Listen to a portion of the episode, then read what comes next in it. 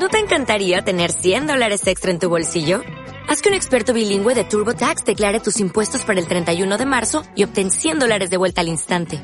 Porque no importa cuáles hayan sido tus logros del año pasado, TurboTax hace que cuenten. Obtén 100 dólares de vuelta y tus impuestos con 100% de precisión. Solo con Intuit TurboTax.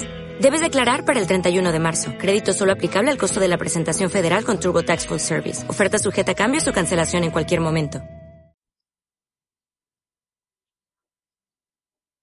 Gracias por esa semilla que planta, Señor, y, y nace nuestro corazón y da frutos, Señor. Gracias por tu palabra, Señor.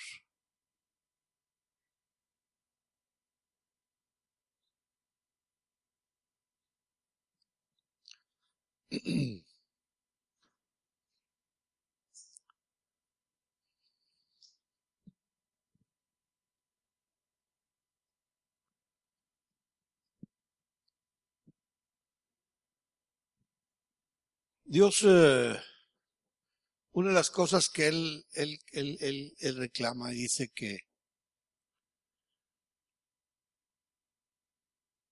en la parábola de la viuda y el juez injusto, al final dice, en esa parábola él nos, nos muestra que hay injusticia en la tierra.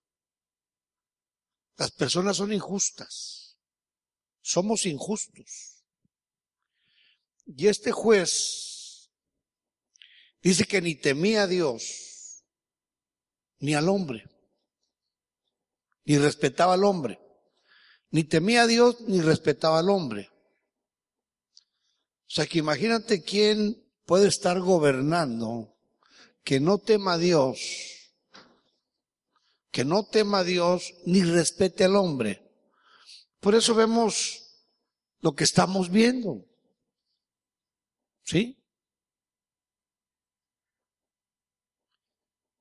Una de las cosas, hermanos, que tenemos que tener muy claro para no desviarnos en nuestro corazón. Hemos estado hablando de que tenemos que tener los ojos puestos en Dios, puestos los ojos en Jesús.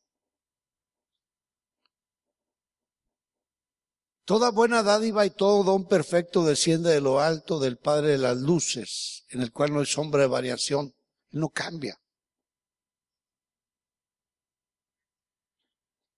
Realmente nosotros tenemos que tener muy claro cuál es nuestra fe. ¿Dónde está basada nuestra fe? A veces las religiones lo que hacen, o denominaciones, lo que hacen es eh, convencerte que lo que ellos dicen eso es lo correcto. Y por eso muchas veces somos engañados. Y déjame decirte que no hay nada nada que te pueda reclamar obediencia ciega. Inclusive Dios no te pide que tengas una obediencia ciega. El apóstol Pablo le dijo a Timoteo, eh, chécate lo que creíste, lo que te persuadiste. O sea, él recibió una palabra, pero después fue persuadido. Utilizó su razonamiento, utilizó su estudio y empezó a ver dónde decía. Ustedes cuando, cuando recibimos una noticia, ¿qué es lo que nosotros buscamos? Oye, ¿de dónde viene? Por ejemplo, ahorita es un relajo, no sabemos cuáles son las fuentes de lo que estamos oyendo o viendo. Las redes sociales es enorme la, la, la comunicación que hay ahora.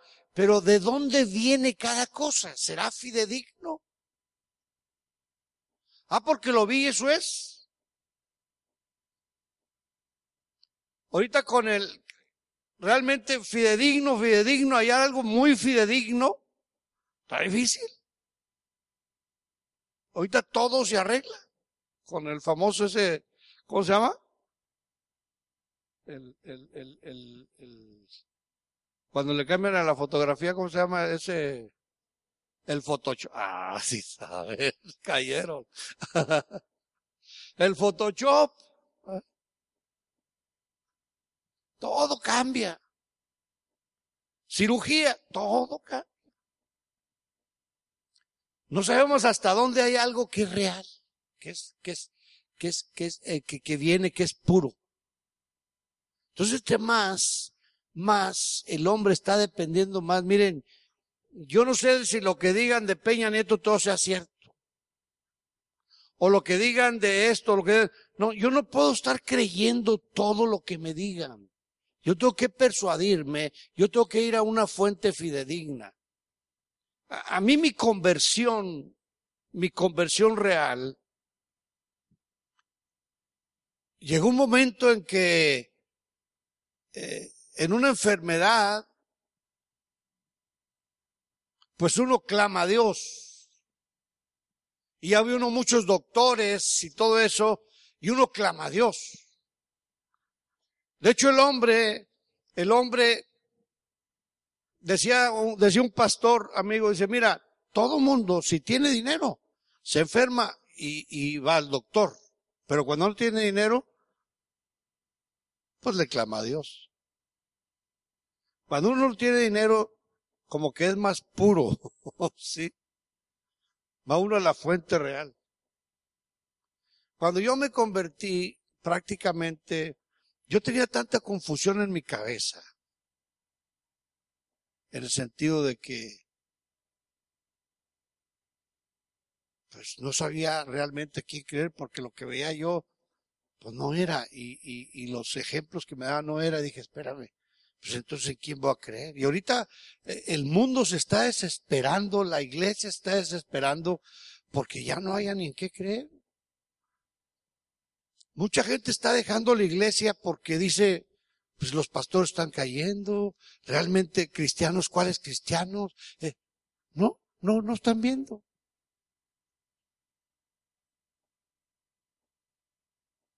¿Qué está pasando? ¿Hasta dónde hay un cristiano que realmente es cristiano? Tenemos que ir a la fuente, a la fuente fidedigna para saber entonces yo le dije, mira Señor, yo no sé, pero, y, fui, me, me, me, confesé, fui con el sacerdote y le dije, mira, hay esto y esto y esto, estoy viendo esto y esto, estoy, estoy, dijo, no, no, no, mira, cámbiate con los carismáticos. No, no, yo no estoy buscando eso, no es de cámbiate, ni de esto. Entonces, ¿qué me enseñaste todo el tiempo?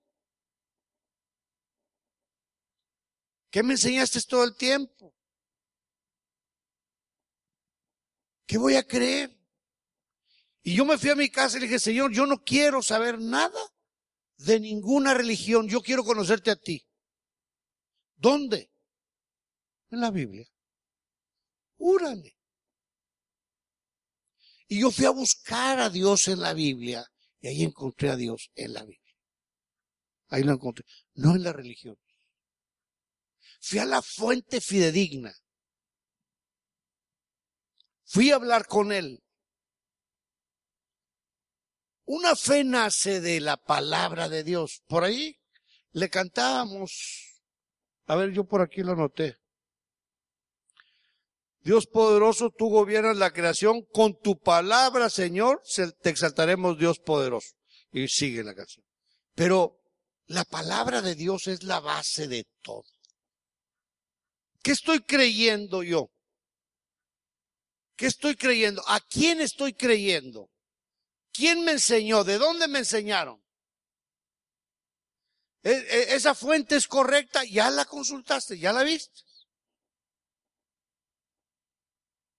Realmente el problema es que nosotros estamos esperando nada más que nos estén dando y ya con eso tengo. No, espérame, te tienes que persuadir. Entonces hay una fe intelectual que hasta aquí llega, no llega al corazón.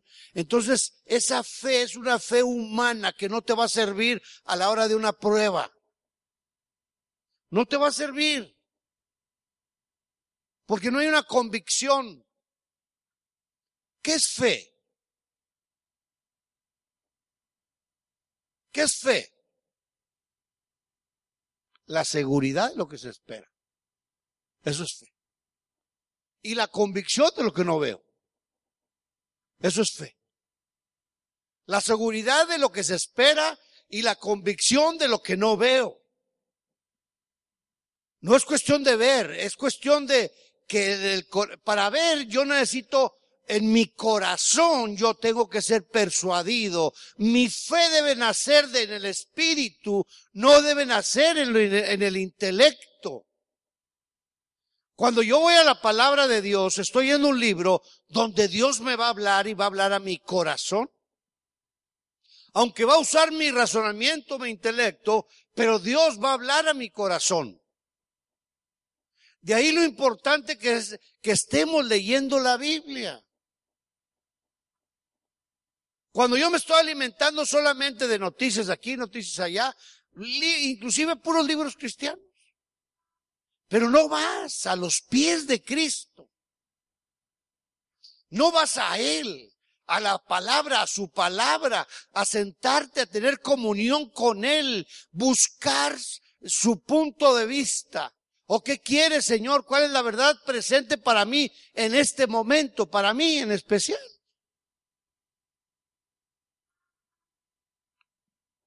Ahí en la, parábola de, que les digo que iniciamos la predicación, dice, cuando venga el Hijo del Hombre, porque va a venir.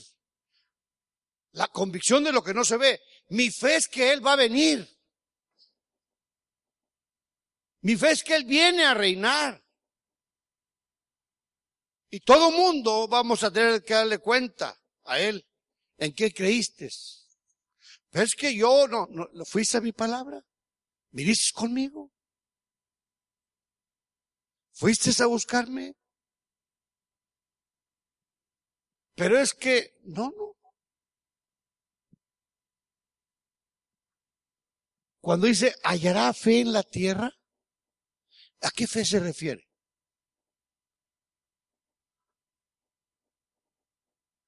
Hay una fe, una fe humana que esa no, no, no, no, no, no, no va, no va, no, no, no va a permanecer. Esa es derrumbada, eso es fundar sobre la arena. Fundar sobre la arena, una fe humana. Cuando yo voy a la palabra, dice, eh, la parábola, el sembrador salió a sembrar. ¿Qué salió a sembrar? Semillas. Semilla. La palabra es una semilla que va a venir a ser sembrada en el corazón.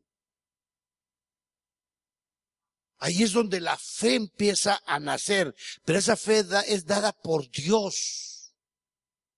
La fe de Dios, dada por Dios mi espíritu y mi alma se va a alimentar de Dios. De Dios. Cuando yo voy a, la palabra, empieza Dios a hablarme. Empieza la comunión con Él, empieza Dios a hablarme. Y cuando Él venga, claro que va a hallar fe en la tierra porque yo voy a referir la palabra que Él me ha dado. Y esa es mi fe, lo que tú dijiste lo que tú me hablaste. Y yo me persuadí.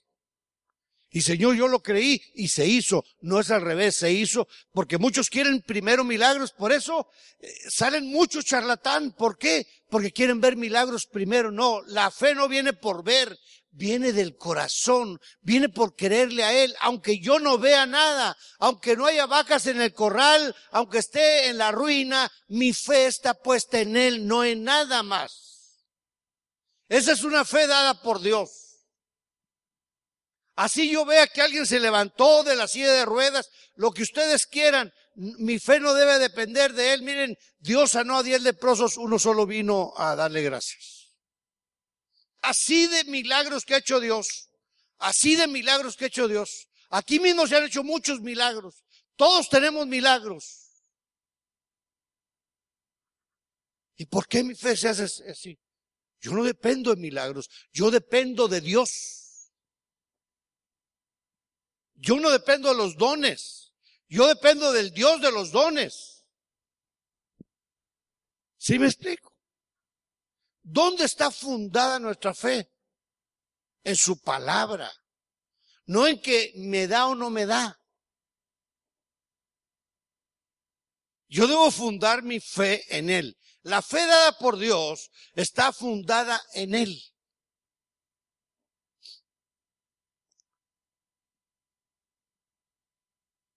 Aquí nos pone esta parábola de la viuda eh, y el juez injusto pues, diciéndonos, mira,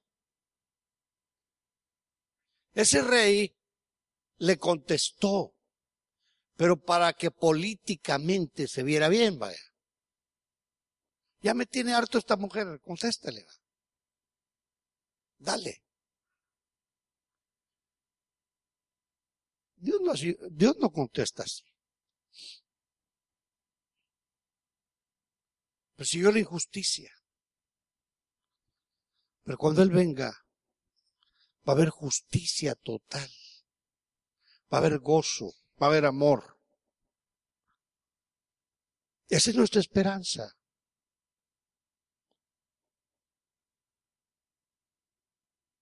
Hay fe, hay esperanza y hay amor.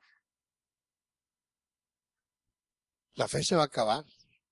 La esperanza se va a acabar, pero el amor nunca se va a acabar. Pero mientras estemos aquí en la tierra, hermanos, mientras estemos aquí en la tierra, Dios nos dio un escudo. El escudo, ¿para qué sirve? ¿Para qué sirve el escudo? Para protegernos, ¿verdad?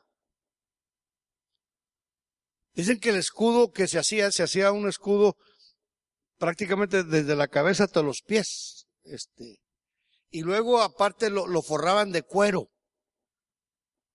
Porque donde venía el dardo, ¡pum! pegaba, pero venían encendidos los dardos. Y entonces donde se, se incrustaba, el cuero lo apagaba, no, no seguía. Entonces, eh, el escudo que Dios nos dio fue el escudo de la fe. Si no tienes fe, imagínate, vas a la batalla sin fe, pero ¿qué fe? ¿Qué fe tienes? ¿En ti? ¿En ti? A ver, vamos a ver Salmo 73. Este salmo lo veíamos el miércoles.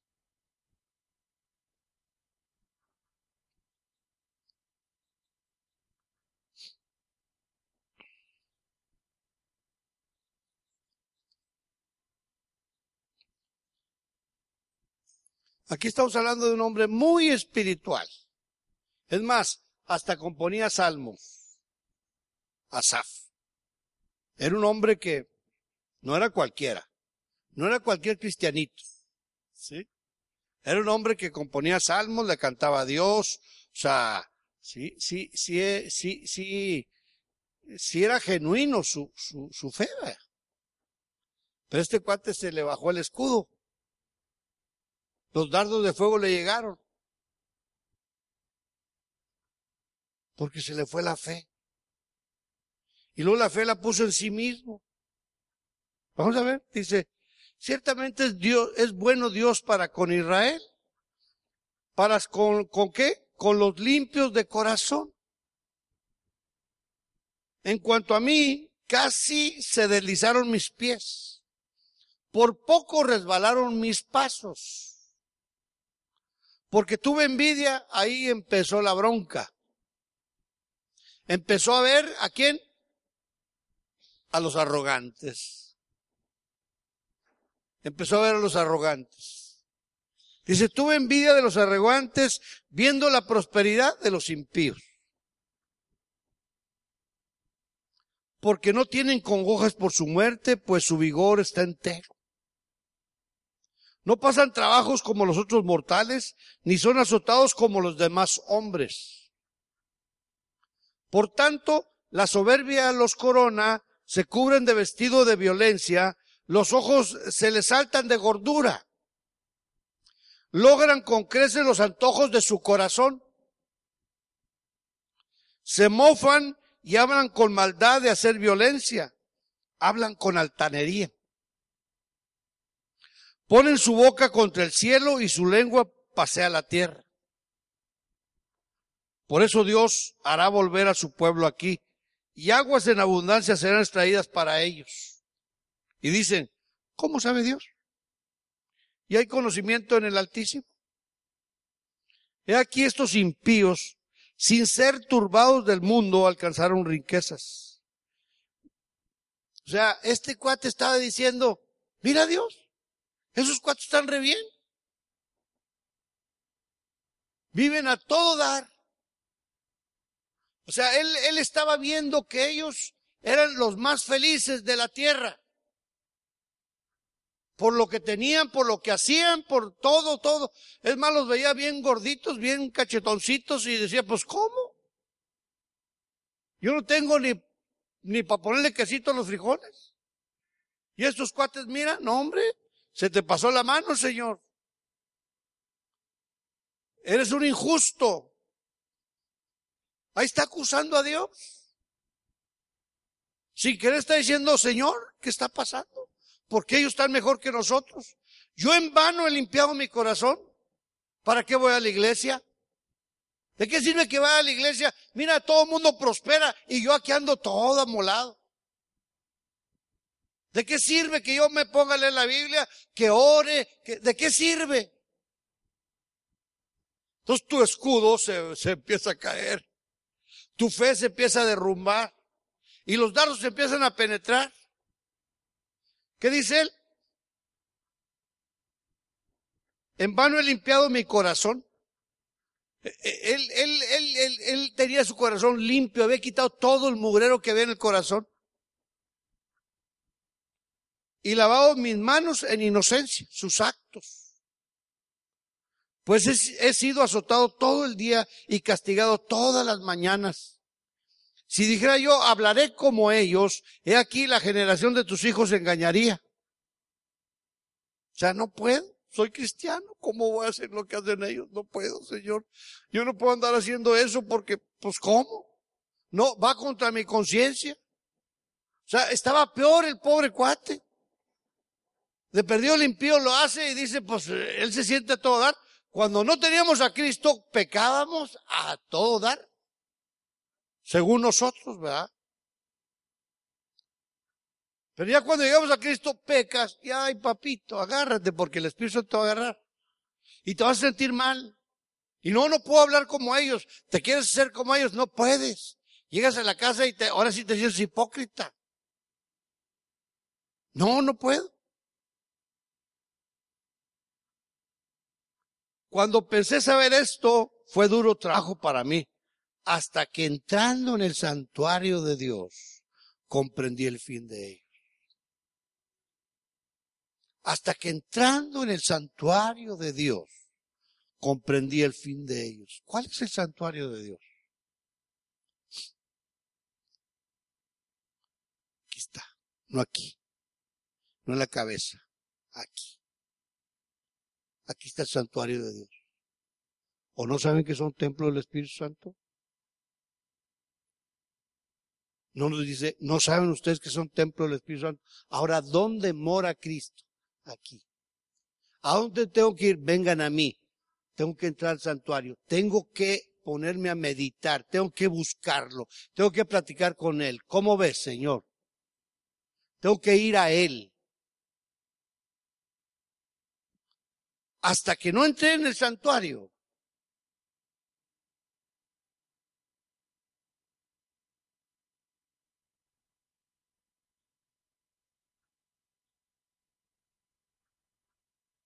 ¿En cuál íbamos?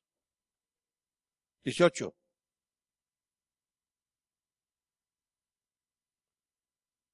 Ciertamente los has puesto en deslizaderos es en, en, asolamientos los haces caer. ¿Cómo han sido asolados de repente? Perecieron, se consumieron de terrores, como sueño del que despierta, Así, Señor, cuando despertares menospreciarás su apariencia. Se llenó de amargura mi alma y en mi corazón sentía punzadas. Ahorita le, cansa, le cantábamos a Dios, mi alma clama por ti anda mi alma toda amolada. Sí está clamando por, por, por Dios, pero, pero, ¿por qué está clamando? Porque está desesperada, porque está llena de amargura, ¿por qué? ¿Por qué está desesperando? ¿Por qué estás clamando a Dios? Dios dice, arrepiéntete, estás pensando en otras cosas. Tu alma no se va a sanar mientras sigas pensando así. Mientras siga dependiendo de que, de lo que estás viendo afuera, de ver los arrogantes, de ver los políticos que se llenan las manos, que Moreira, que el otro. ¿Qué te importa a ti? Deja tú. Yo me voy a hacer el, yo voy a ser el que voy a hacer la justicia. No te amargues por eso. ¿Cuántos están amargados por eso, hermano? Cristianos hablo. No, ¿qué esperas? ¿Qué esperas de, de, de, de, la gente que no tiene a Cristo? Si te amargas es porque ya bajaste el escudo. Espérame, Señor, tú vas a, tu, a su tiempo, Señor, tú vas a poner las cosas en claro. Sí, yo me voy a poner a orar. Yo voy a orar por ellos. Para que vengas tú, Señor. Y entonces haga lo que tienes que hacer. Porque en ti está todo. No es cuestión de que yo, yo los quiera derrumbar. No, no. Tú no me has puesto para eso. Si el vecino es como es, tranquilo. No te amargues porque tienes un mal vecino. No te amargues porque tienes un mal compañero en tu chamba, un mal jefe. No te amargues por los que están afuera y a lo mejor le va mucho mejor a tu jefe y tú que realmente es la chamba el que es el que para el cuello. No te amargues por eso. Dios tiene a su tiempo la medida. ¿Dónde está tu fe? ¿Está en Dios o está lo que estás viendo? El enemigo quiere que veas, que juzgues, que critiques, para que entonces Él pueda entrar. Entonces quitas el escudo de la fe.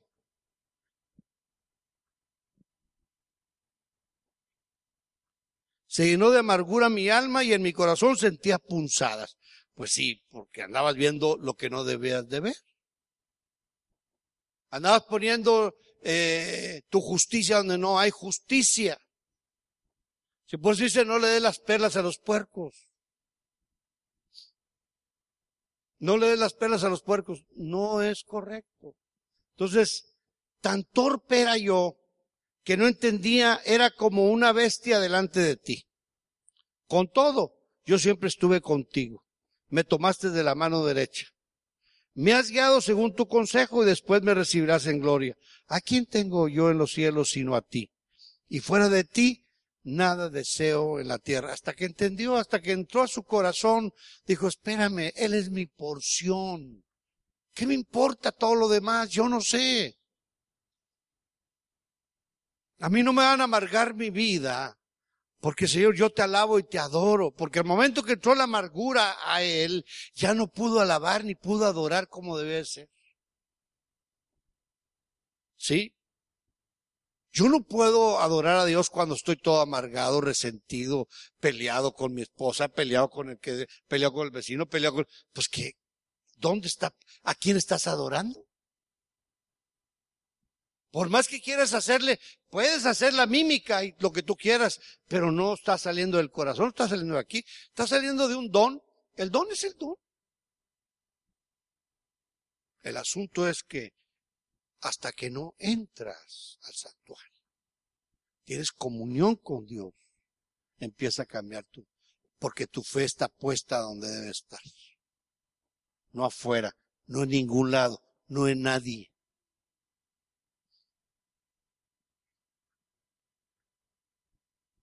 Mi carne y mi corazón desfallecen, mas la roca de mi corazón y mi porción es Dios para siempre. Mas la roca de mi corazón y qué? Y mi porción es Dios para siempre. Porque aquí los que se alejan de ti perecerán? ¿No dice él el que permanece en mí? separado de mí no puedes hacer nada. A eso se refiere. Cuando yo empiezo a ver por otros lados, me empiezo a separar de Él. Es que, Señor, no sé, pues es que no entiendo. Y empieza, empieza a buscar otras cosas. Veía ahora, compartí un, en el Facebook algo que me gustó mucho sobre la fe. ¿En quién, en quién está la gente confiando? En los agoreros, en los, pero le, pregunta, le, dijo a su pueblo, bueno, si te dicen que vas a preguntarles a los agoreros, a los adivinos, ¿qué vas a hacer? O nosotros ya no podemos consultar a los muertos, ¿no? ¿Consultarás a los muertos por los vivos? Así decía. ¿Consultarás a los muertos por los vivos? ¿Esa es tu fe?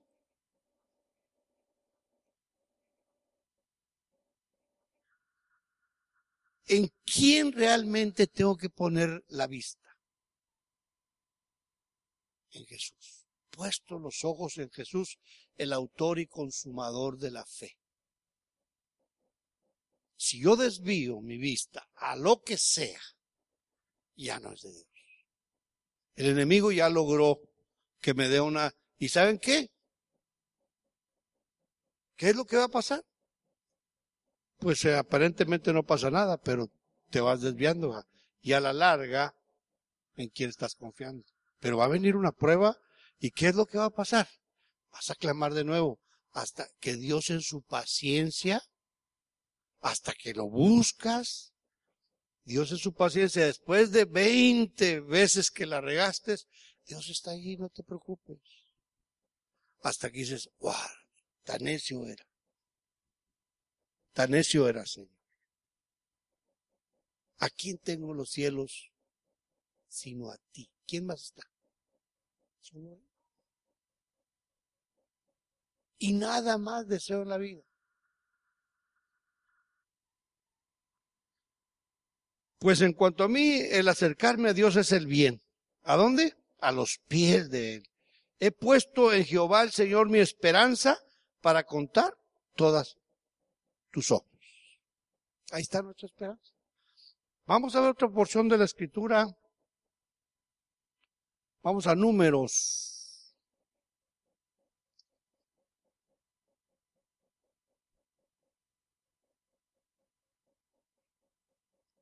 Trece.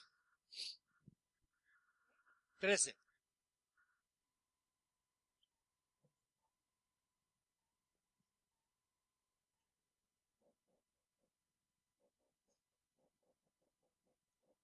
¿Dónde está nuestra fe realmente?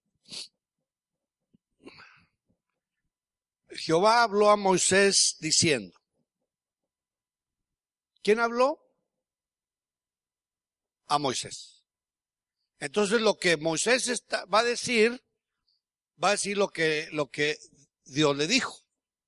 Entonces es palabra de Dios. Aunque la diga Moisés, es palabra de Dios. ¿Sí? Entonces Jehová habló a Moisés diciendo, envía a tus hombres que reconozcan la tierra de Canaán, la cual yo doy a los hijos de Israel. De cada tribu de sus padres enviaréis un varón y cada uno príncipe entre ellos. Moisés los envió desde el desierto de Parán, conforme que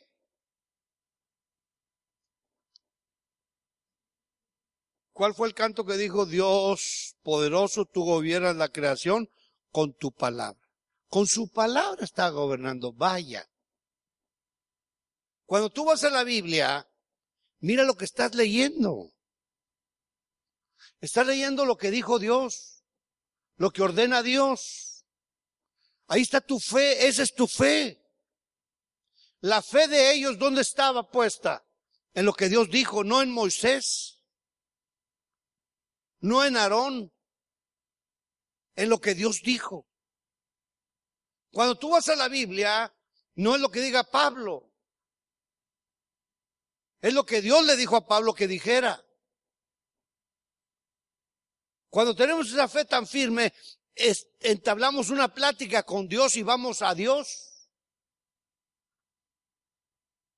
No, pero es que aquí Moisés dice, Dios le dijo a Moisés, Ahora, toda la palabra de Dios que es, es inspirada por Dios. ¿Y es útil para qué? Para enseñar, para redarguir, para instruir en justicia. Toda la palabra de Dios. Entonces, cuando, cuando Dios está hablando aquí por medio de Moisés, ¿sí? Entonces dice, conforme a la palabra de Jehová, y todos aquellos varones eran príncipes de los hijos de Israel. ¿Sí? Estamos hablando de que esos príncipes, estamos hablando ahora que Dios nos habló por medio de los apóstoles, que son los príncipes de este momento, eh, ya en Cristo. Allá les habló por esas doce tribus. Y luego acá nos habla por doce apóstoles. Tenemos ahora un mandato de Dios por medio de apóstoles. Allá hay una tierra prometida que andan buscando. Acá nosotros tenemos una, una carrera. ¿A dónde vamos? ¿Hacia dónde? Hacia una tierra prometida. Hacia el reino. A lo que estamos esperando que Él venga.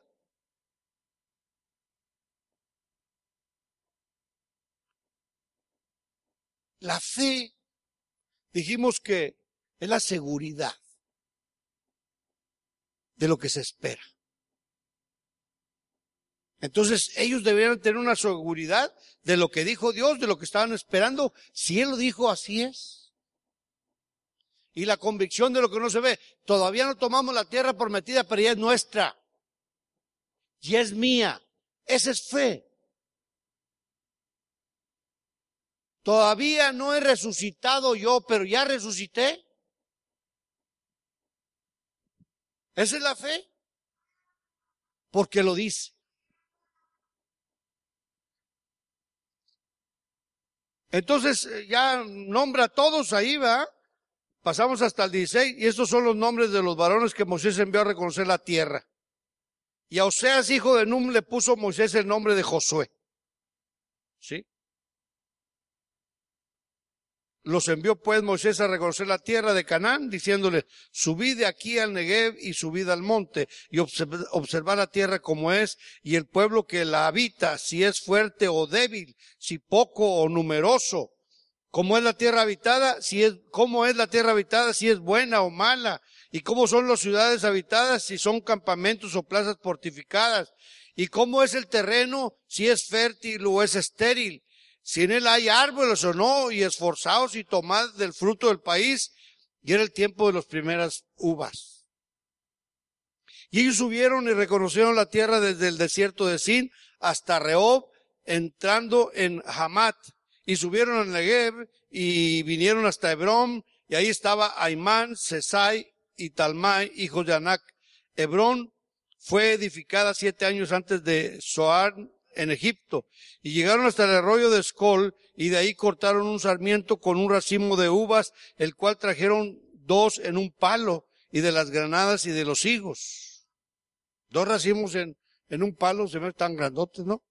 Si fueran los racimos que compramos en una bolsita los traemos. Pero aquí se me hace que estaba muy bien. Los... Dice, y, y, y se llamó aquel lugar el Valle de Escol por el racimo que cortaron de ahí los hijos de Israel.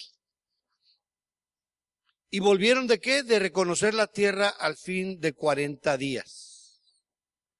Y anduvieron y vinieron a Moisés y Aarón y, y a toda la congregación de los hijos de Israel en el desierto de Parán, en Cádiz, y dieron la información a ellos y toda la congregación y les mostraron el fruto de la tierra. Y les contaron diciendo, nosotros llegamos a la tierra a la cual nos enviaste, la que ciertamente fluye leche y.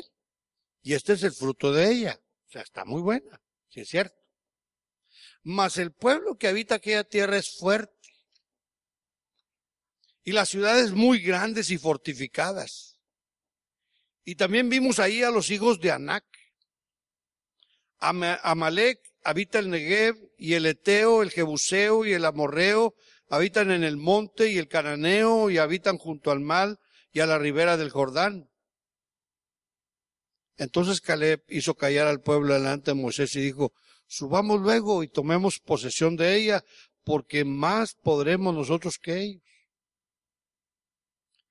Ya dejen de contar lo que vieron. Vamos. Están perdiendo tiempo, o sea, están hablando algo que les va a tumbar la fe. No, hombre, es que están muy grandes y, fíjate, y esto, y, espérame, no, tranquilo, ya, vamos a tomar la tierra. Ahí Josué ya estaba listo y Caleb ya estaban listos para tomar la tierra. Dice,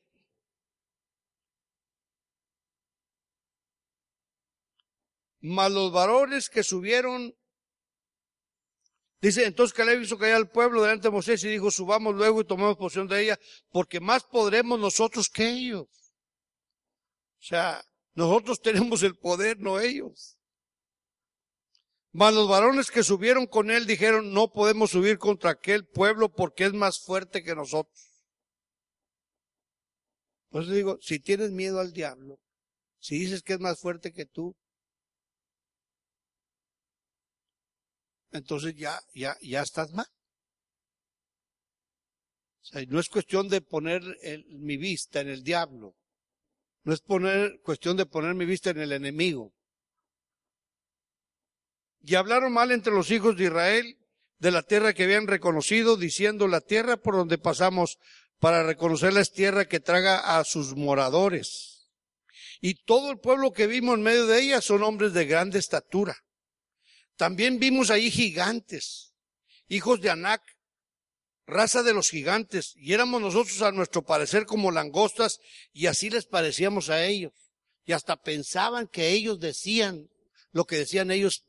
hombre, esto es fácil. ya, ya estaban, ya, ya había penetrado el enemigo en sus mentes, ya estaban derrotados, eran más poderosos que ellos, y hasta ellos dicen que nos van a hacer papilla. ¿Sí? Ni soltar una sola palabra y ya estaban ellos derrotados. ¿Por qué? ¿Por qué fueron derrotados? ¿Por qué? Porque bajaron el escudo de la fe. ¿Y, ¿Y por qué bajaron el escudo de la fe? Porque no creyeron la palabra de Dios. Porque ellos se enfocaron en dónde. Otra vez decimos, el salmista se enfocó en los malitos. Él se está enfocando de nuevo en los malitos. Y, son más poderosos que nosotros. Mira, ellos tienen dinero, tienen esto y nosotros estamos bien tronados. Aquí, ellos, mira, son grandotes y, hasta dicen que nos van a hacer papilla. O sea, esa mentalidad, esa actitud, ya no tienes fe. ¿En quién, en quién estás confiando? En ti, en tus pensamientos.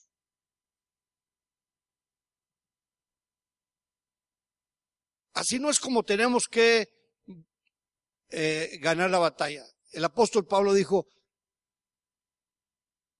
que él había ganado la batalla, había luchado, había ganado la batalla, había guardado la fe. Pero todo el tiempo, ¿cómo le fue? Porque tenía una fe enorme. Miren, hermanos. El apóstol Pablo no vio a Cristo como lo vieron los apóstoles.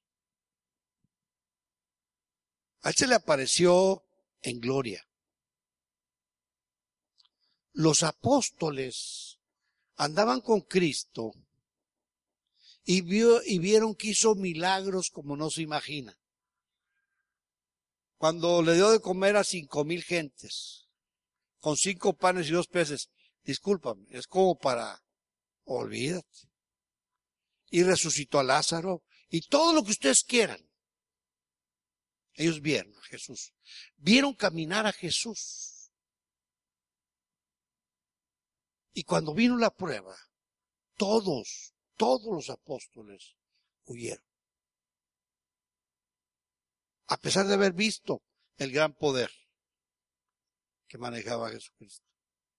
Entonces el secreto no está en los milagros, en que te vaya bien. La fe no se sustenta por milagros. Es un error. La fe no se sustenta por eso. Ellos vieron lo que, lo que nosotros, ojalá viéramos un poquito de lo que ellos vieron.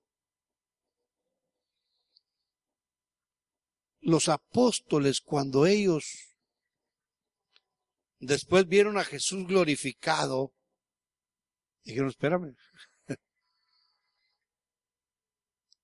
Los apóstoles, cuando vino el Espíritu Santo y fueron fortalecidos por, entonces su vista cambió. Su fe cambió. No dependía de milagros, sino dependían de Dios. Dependían del Todopoderoso. Nosotros no podemos depender de milagros ni de nada, sino depender de la palabra, depender de, directamente de Dios, de lo que Él diga.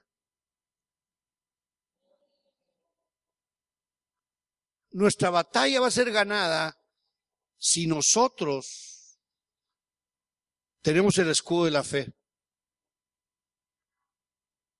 Y el arma, el escudo de la fe es para mi defensa. Pero la espada, para acabar con el enemigo, ¿qué es? La palabra de Dios. Entonces mi escudo es la fe y la espada es la palabra. Si yo no leo la palabra, se cae el escudo. De nada, de nada me sirve que me sepa la palabra si no tengo fe. No es cuestión una palabra que salga de aquí, es cuestión una palabra que sale de aquí de que Dios me dijo y se va a hacer. Yo hablé con Dios y me dijo esto y se va a hacer. Esa es fe y una palabra. Y el enemigo no tiene nada que hacer. Es el rema de Dios, porque Dios me dijo va a ser.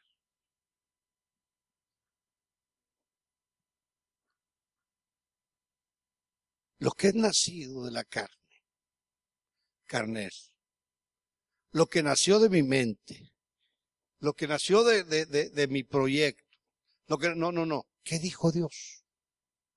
Dios le dijo aquí que ellos iban a tomar la tierra. Es un rema de Dios. Y si Dios lo dijo, adelante. Mi valentía es de que Él va conmigo. Él nos dijo, yo voy a estar con ustedes todos los días de su vida. Y Él está. ¿Por qué empiezo yo a decaer mi fe? ¿Por qué mi fe empieza a caerse? Porque empiezo a ver las circunstancias, los problemas, las situaciones y entonces mi fe se va al suelo. Entonces los dardos, el, enemigo está presto para mandar dardos todo el tiempo. Todo el tiempo. Él no descansa. ¿A dónde van a dar los dardos? Al cuerpo. ¿Qué es la iglesia? El cuerpo de Cristo. ¿Dónde quiere pegar? Dijo el salmista, en vano he limpiado mi corazón. Él quiere entrar al corazón. Una vez que ya entra tu corazón esos dardos, cambia tu, tu forma de ver las cosas. Hay un, hay un filtro ya que está dañado. tienes que volver a Dios y decir, Señor, perdóname, es que puse la mira en otra cosa. Puse la mira en la situación, puse la mira en esto, puse la mira en lo otro. No, Señor, perdóname, eres tú, Señor. Eres tú.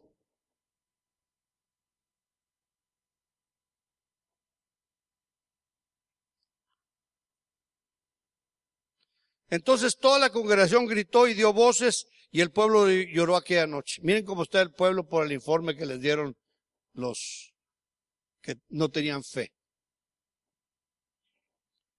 Y se quejaron contra Moisés y contra todos los hijos de Israel y les dijo toda la multitud, ojalá muriéramos en la tierra de Egipto o en este desierto, ojalá muriéramos. ya, no. Mejor ya no quiero nada ser cristiano. Ahí nos vemos.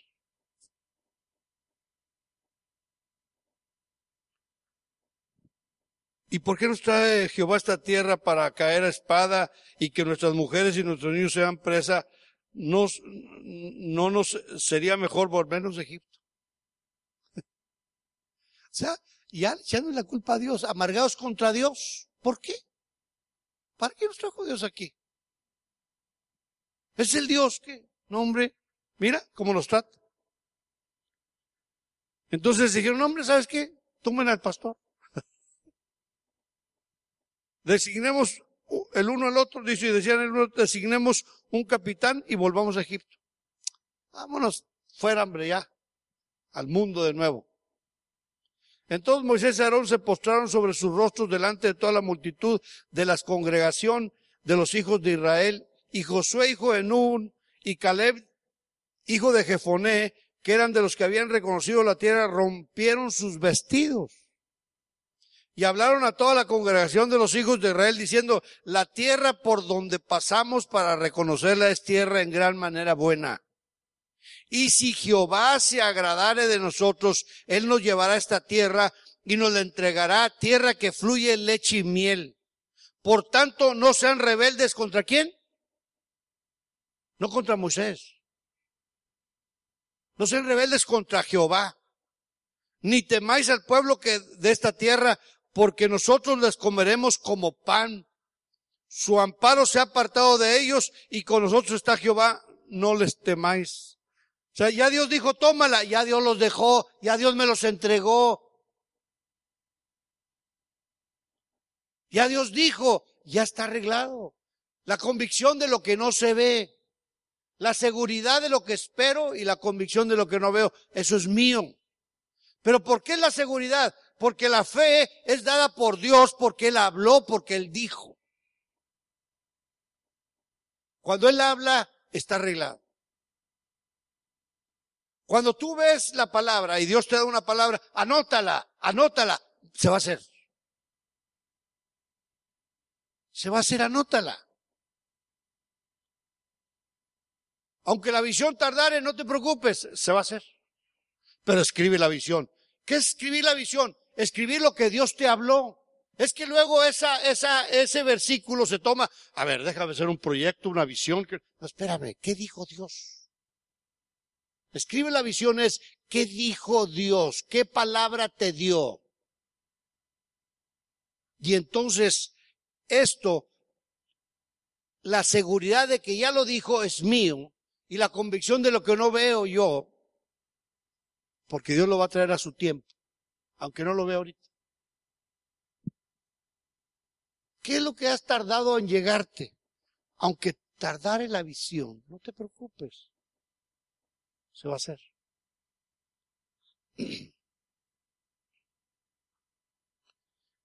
Entonces toda la multitud habló de, de apedrearlos.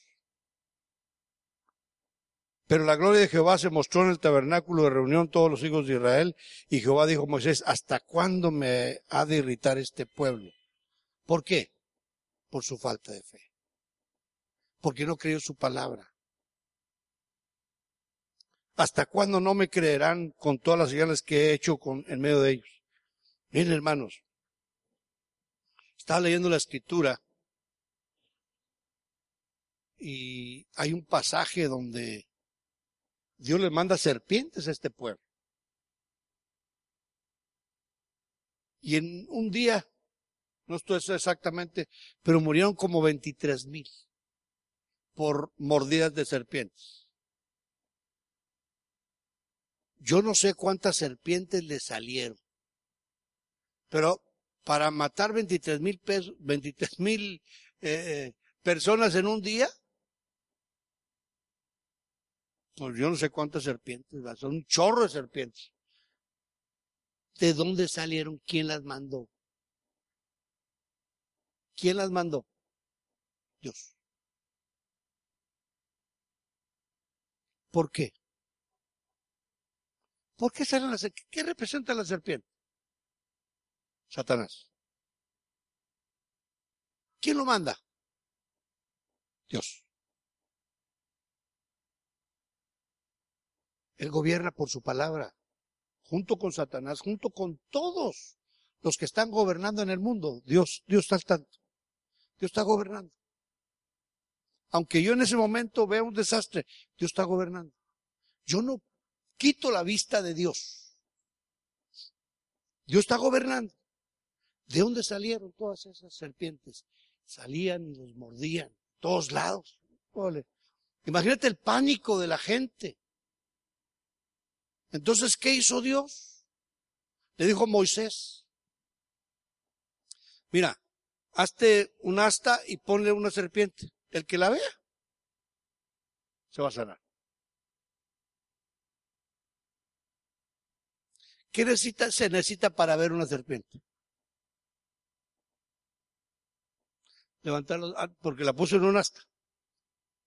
Los ojos al cielo, compadre, no estés viendo para abajo. Para empezar, para arriba. ¿A quién tengo los cielos? Sino a ti. Levanta la vista, compadre. ¿Cuándo, cuando andas en depresión, cómo andas? Entonces, Dios le puso la serpiente y dijo, el que la vea, se sana. Donde volteaban,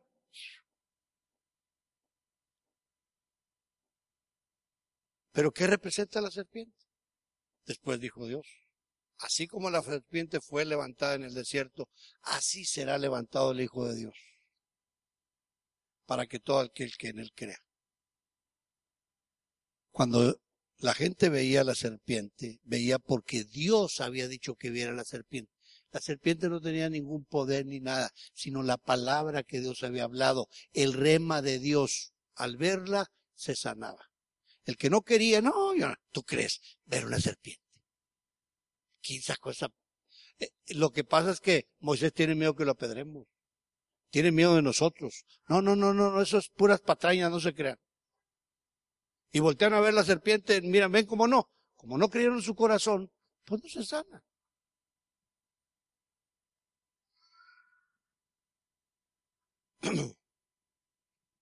Dios gobierna todo.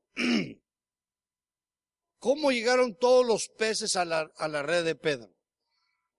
Dios dijo, pececitos, váyanse a la red de Pedro. se utilizó ángeles, se utilizó, yo no sé qué hizo Dios. Sí, pero todos los pececitos fueron a dar ahí. Cuando le dio de comer a cinco mil, yo no sé, Dios dijo a los ángeles, pónganse a hacer tortas. Porque van a comer todos estos. Ese es el Dios nuestro la convicción de lo que no vemos, pero cuando Él dice, denle de comer, hagamos. Cuando Dios te habla, hazlo. Miren, ustedes han visto una barata. Hay una gente, va. O sea, cuando se abarata algo, se llena de gente. Hay una fe muy barata que se llena la gente, se llena de gente. Pero una fe dada por Dios, que cuesta, que cuesta morir. Hebreos 11 es pura gente, no de fe barata, no de fe que, órale, vente y te va a ir muy bien, órale, ya, no, no, esa es fe barata, espérame. Dios va a hacer todas las cosas a su tiempo. Claro que sí. Yo no voy por eso, yo voy por Dios y lo que Él diga. El que gobierna es Él, no yo. No le voy a decir que haga lo que yo quiera que haga en el momento que yo quiera. El gobierno es Él. Él es el Todopoderoso, es el gran yo soy. Cuando empezamos a entender esto, hermanos, nuestra fe es la correcta. Es una fe que va a ser probada. Y sabes que nunca vas a caer. La fe barata por eso, a veces yo digo, bueno, ¿serán cristianos o no serán cristianos? Todo, no sé. Mucha gente deja el evangelio. ¿Dejó qué? Su evangelio que tenía. El evangelio no lo puedes dejar. Jamás. Cuando ya el Espíritu Santo te revela algo, eso ya te selló. Y entra, entra el poder de Dios, el Espíritu Santo te lo va a recordar. entra la valentía porque Dios habló. Cuando crees una mentira, esa mentira no te lleva a Dios. Ni Dios está obligado a respaldarla.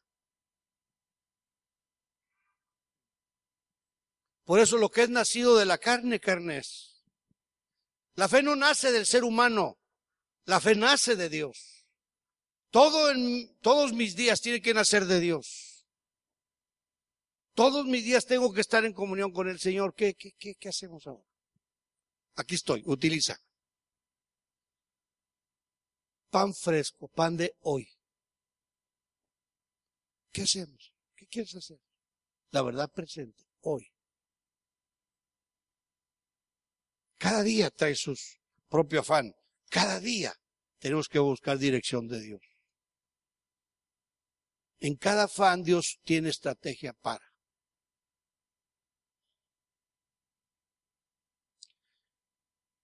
Le cantábamos que todas las cosas vienen de ti para ti, oh gran yo soy. Porque lo que necesitemos de Él, Él es.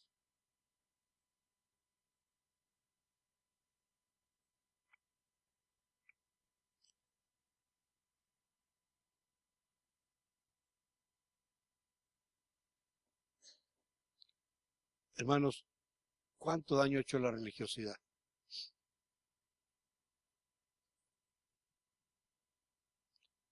¿Cuánto daño hace a un cristiano cuando empieza a deslizarse y empieza a verse a sí mismo también? Ya vimos a los, al pueblo de Israel, pero hubo dos personajes que tuvieron la fe correcta. No fueron muchos. Dos personajes. La viuda del Dios le dijo, mira, no va a haber, aquí no hay justicia. Yo tengo que venir. Y ahí mismo, por ahí, hay una parábola del fariseo y el publicano. El fariseo tenía puesta toda su mirada en él. A ver, vamos a leerla ya para terminar. Es otra porción que te quiero dejar en Lucas 18.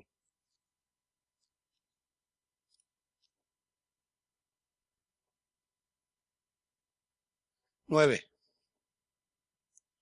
Así de entradita, ¿qué dice?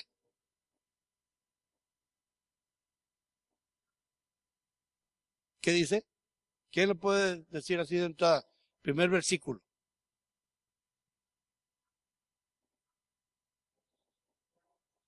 ¿En quiénes?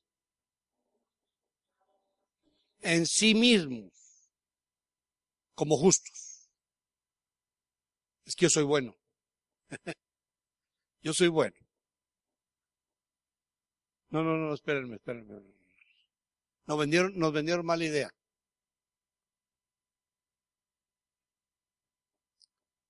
Si tú crees que es justo, estás en problema. Yo soy justo porque Cristo dio su sangre por mí. Se lo cantábamos. ¿Dónde entraría el dardo de fuego? Cuando yo soy justo por mis obras, por lo que yo haga. Automáticamente mi corazón, yo las puedo. No necesito a Dios. Yo soy justo. Yo voy a ir al cielo porque yo. Entonces el enemigo ya te engañó. El enemigo te quiere quitar los ojos de Jesús. Yo soy justo porque Él me justificó. Yo soy justo porque su sangre fue derramada por mí. Yo soy justo porque Él le plació atraerme por gracia. Vino del cielo y utilizó algunas cosas para atraerme. Yo soy justo porque Él puso el querer interno como el hacer externo. El querer, yo dije, está bien, Señor, y el externo, buenas obras, porque Dios es bueno. No al revés, nos están vendiendo al revés. Haz buenas obras para que seas justo. No. Él pone el querer interno como el hacer externo por su buena voluntad, no porque yo las pueda, por su buena voluntad.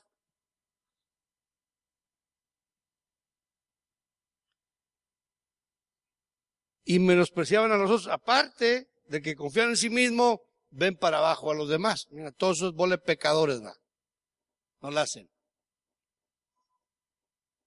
Y dijo también esta parábola, dos hombres subieron al templo a orar. ¿A dónde fueron? Al templo a orar. O sea que eran espirituales, se supone, va. Los dos fueron a la iglesia, los dos fueron a orar. Uno era fariseo y el otro publicano. El fariseo se las sabía todas, todas, conocía hasta la escritura. Y el publicano en ese tiempo eran los que cobraban impuestos y eran los de negociantes que transaban y todo. Por eso cuando lo vio dijo, uy, quítamelo Señor, me va a contaminar. ¿Han oído un cristiano que diga eso? No, no voy ahí porque me contamina. ¿Han oído eso?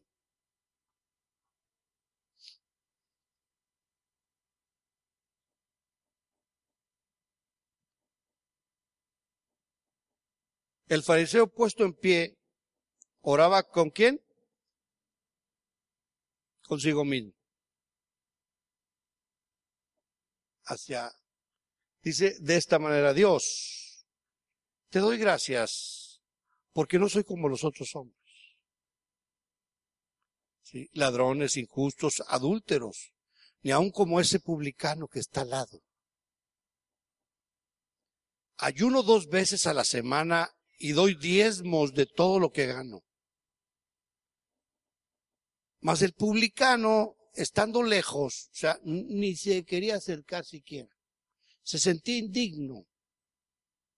Estando lejos, no quería ni alzar los ojos al cielo, sino que se golpeaba el pecho diciendo, Dios, sé propicio a mi pecador. El golpearse el pecho es en el corazón. Mi corazón está dañado. Eh, David decía, cree en mí, oh Dios, un corazón limpio, puro y santo para ti. Eso es, me culpa, me culpa. Está hablando del corazón, no acá.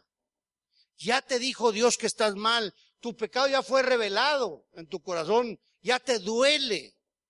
Esta persona no. Por su religiosidad, su corazón estaba totalmente dañado, duro, duro por la dureza de corazón, le dijo el Señor. Porque la religiosidad puesta en sí misma, puedes leer la Biblia, pero centrado en ti, esa Biblia está al revés en tu corazón. Tienes que centrarla en Dios.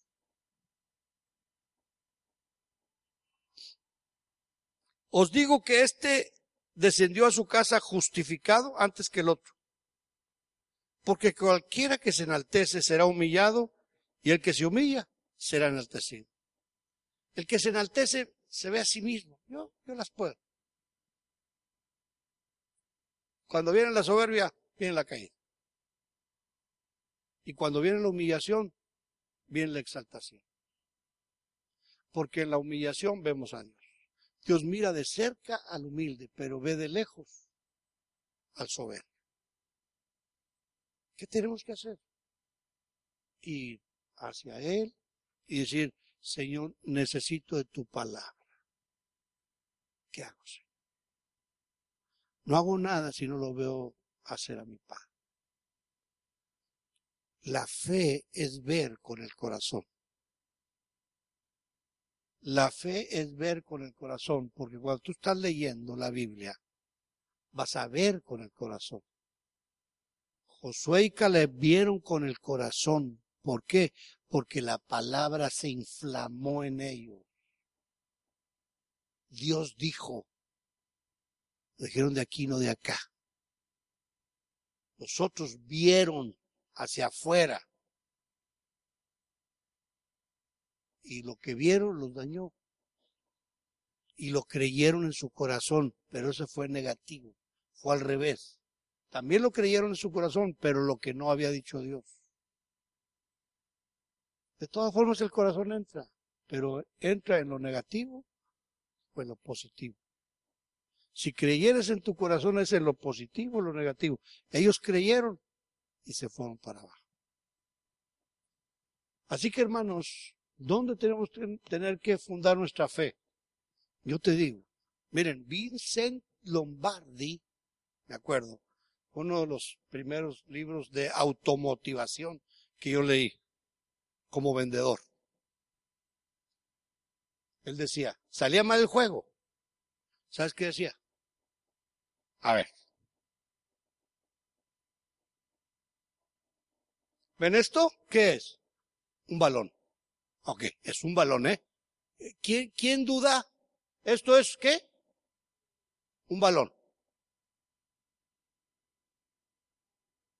¿Alguien duda? Porque si duda que es un balón, entonces ¿cómo le va a hacer? Entonces empezaba por lo básico.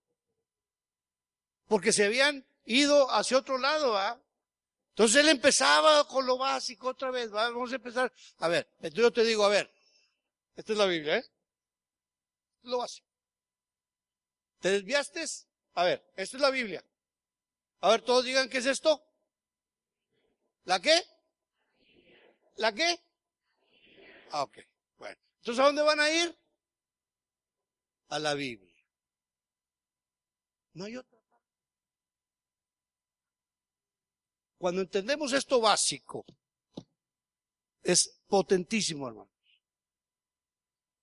A veces lo básico es lo que nos saca adelante. Ya después Dios va haciendo las cosas. Pero Señor, ¿qué me dices? Siéntese a leer, hijo, su Biblia. Yo sé lo que le tengo que hablar. Yo le voy a dar palabras. Y siéntate, repito. Todo este año vamos a estar recalcando todo esto. Siéntate con tu libretita y anota lo que Dios te habló. Alguien dijo, mira, si, si esa Biblia que tú tienes, la tuya, lo personal, por eso yo les recomiendo, hermanos, miren, está bien lo electrónico, está bien. No estoy en contra de lo electrónico, pero tú tienes que tener tu carta personal, tu Biblia personal. Fíjate lo que te digo. Debes de tener tu Biblia personal en papel. ¿Por qué? Porque Dios dice, escribe la visión. Cuando tú agarras la palabra, empiezas a ver y Dios te va a hablar. Cuando tú veas un versículo que no, que no le entendiste, ponle una interrogación. ¿Sí? Ponle una interrogación. Y prácticamente ya estás escribiendo esa, esa parte. Y luego la vas a pasar. Luego, cuando vas a la Biblia y resulta que hay un versículo que te condena, ponle una tacha, una cruz, para que Dios te siga revelando sobre eso y hables a Dios con eso. ¿Y sabes qué va a pasar? Cuando vuelvas a abrir la Biblia, espérate, esto Dios me va a hablar. Aquí está una interrogación. A ver, déjame empezar a buscar de lo que te persuadiste. Voy a preguntar. Eh, discipulado está hablando de personas que se tienen que, ¿qué? Pues estudiar, persuadir, ¿por medio de qué? De estudiar. Y de repente ves la tachita, espérame aquí, Dios me habló. Todavía sigo en lo mismo. No he pasado eso. Señor, perdóname, ayúdame, necesito. Y escribo la palabra. Escribo el versículo y empiezo a clamar sobre eso. ¿Sabes qué? Va a suceder. Va a suceder. Va a suceder. Yo uso mucho estos, estos cositas. Y sobre todo mi Biblia. Yo no cambio mi Biblia por nada, hermanos. Ahora, no es que sea anticuado. No, yo tengo aquí, aquí la tengo. Y es más, aquí lo salgo más, más rápido y lo, lo hago. ¿Sí?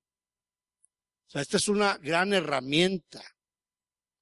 Sí, pero a la hora de la hora, pues no la veo como que es una carta que no, no, no está personalizada. ¿Sí? No sé.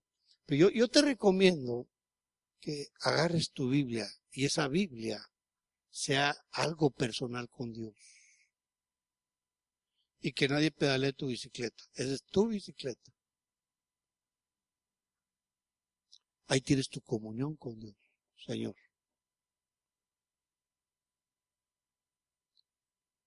Y yo sé que tu vida tiene que ir cambiando. Porque la palabra de Dios es viva, es eficaz y es más cortante que toda espada de dos filos, que penetra hasta partir el alma y el espíritu, las coyunturas de los huesos. Y, ¿sabes qué va a hacer? Para lo que fue enviada, eso va a ser. Porque Dios lo dijo. Amén. Cierra tus ojos. ¿Cómo está tu fe? ¿Cómo te fue esta semana? Agarramos el balón de nuevo.